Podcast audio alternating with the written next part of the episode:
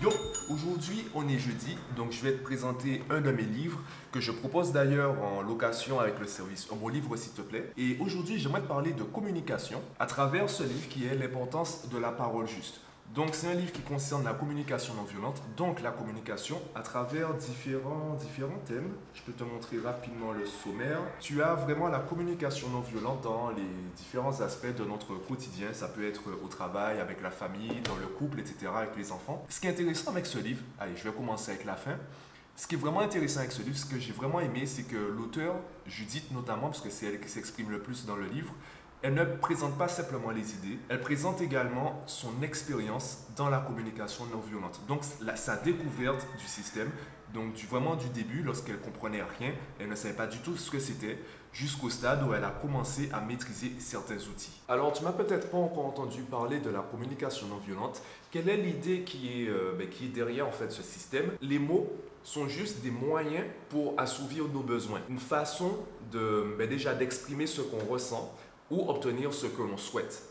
Et l'un des problèmes qu'on constate dans notre société, surtout dans notre manière de communiquer, c'est qu'on s'arrête aux mots. Les mots représentent vraiment une minorité dans notre façon de communiquer. Il y a une majorité qui concerne notre expression corporelle, donc ce qu'on appelle le langage non verbal, également le ton de la voix. Tu peux dire la même phrase, en changeant le ton, on va comprendre, on va accueillir la phrase d'une manière différente. La première chose qu'il faut comprendre avec la communication non violente, c'est que donc les mots sont, c'est juste une histoire de syntaxe qui vient appuyer la véritable intention de notre communication. Et c'est justement là que le travail commence, au niveau de l'intention. Par exemple, quand tu es dans la place de celui qui écoute, quelle est ton intention? Est-ce que tu veux simplement réagir euh, aux mots qui vont être employés ou tu veux vraiment te connecter à ce que la personne veut dire? Donc, est-ce que tu vas écouter depuis ton point de vue ou depuis le point de vue de l'autre? Est-ce que tu es là, en fait, c'est un peu comme euh, il y a une phrase qui disait, est-ce que tu écoutes pour répondre ou tu écoutes pour comprendre? Si tu écoutes pour comprendre, eh bien, tu dois chercher au-delà des mots. Parce que peu importe la taille du vocabulaire de la personne qui communique, qui discute avec toi, c'est très difficile de trouver le bon mot au bon moment pour exprimer ce qu'on ressent, ce qu'on pense. Donc, puisque notre communication avec les mots est euh, relativement biaisée, s'arrêter aux mots, eh bien, c'est ce qui crée des conflits. Donc, il faut aller au-delà de cela. De la même façon, quand tu es dans la position de celui qui parle, par exemple comme moi à travers la vidéo, quel est ton objectif? Est-ce que ton objectif c'est juste de parler et donc euh, tu te moques de savoir si les personnes vont comprendre vraiment ce que tu ressens? Est-ce que tu veux juste en fait exprimer euh, tes besoins, tes émotions, etc.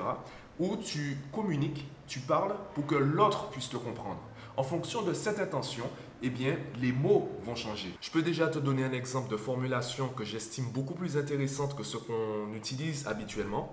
Par exemple, la phrase tu m'énerves. Tu m'énerves, ça veut dire quoi? Ça veut dire que c'est toi qui es responsable de ma colère. Donc ça veut dire que ton intention était de me mettre en colère et donc tes actions avaient pour objectif ma colère. Ce n'est pas le cas. On le voit tous les jours.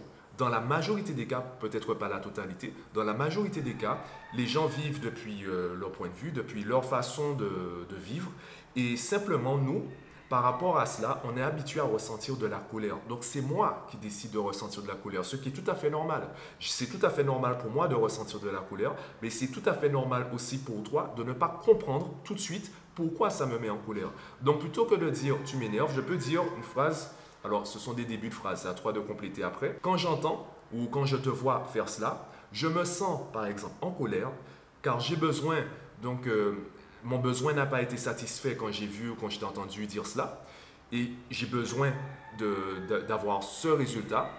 Est-ce que tu veux bien faire ci ou faire ça? Ou peut-on ensemble trouver une solution qui, euh, ben, qui va nous avantager tous les deux? Alors, ce que je dis peut paraître compliqué, c'est pour ça qu'il faut que tu lises le livre plutôt que de te baser uniquement sur cette vidéo. En tout cas, travailler la formulation de nos phrases. Une fois qu'on a une bonne intention, une fois qu'on a cette envie de se connecter à l'autre, travailler la formulation de nos phrases va diminuer, je disais, cette, communication biaisée. Donc ça va diminuer les conflits qu'il y a entre nous, on va mieux se comprendre et on pourra trouver des solutions gagnant-gagnant, plutôt que de parler de sacrifice ou de compromis. Bon, évidemment, ce livre ne se suffit pas à lui-même, c'est bien en fait d'avoir plusieurs points de vue et donc de lire différents ouvrages sur la communication non violente.